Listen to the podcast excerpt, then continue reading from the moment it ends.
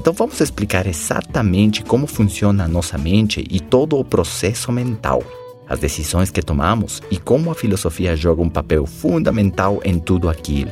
A mentalidade de uma pessoa está baseada naquilo que sabe.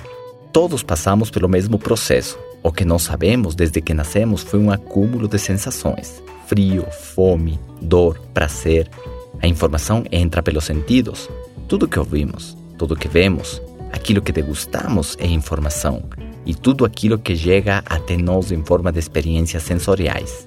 John Maxwell fala em seu livro Muitos se comunicam, poucos se conectam, que cinco pessoas numa praia podem ter cinco experiências diferentes. Uma pode lembrar dessa viagem por causa das cores do céu, outro pelo cheiro do sal do mar, outra pela sensação dos pés na areia e outro pelo barulho das ondas do mar e dos pássaros. Talvez outro pela bebida que estava experimentando naquele dia.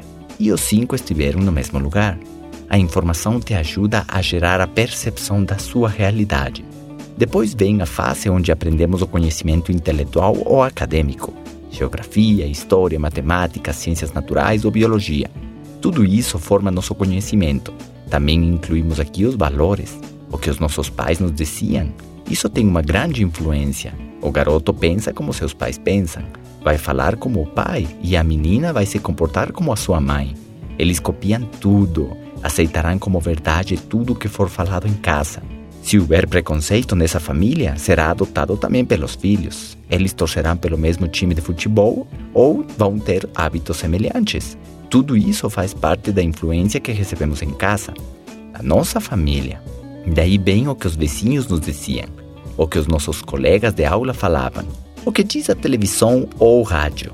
Tudo isso é informação que chega até nossa mente e vai moldando nosso pensamento. Nessa primeira etapa, nós somos como computadores que vão sendo carregados com programas.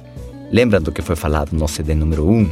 Se esses programas são antigos ou estão com vírus, vão produzir um estrago grande em nossa vida. Além dessa programação mental, temos a influência do meio ambiente que nos empurra e nos manipula. A origem do nosso comportamento vem das nossas necessidades primárias, que são de aceitação, significância, afeto, segurança, entre outras.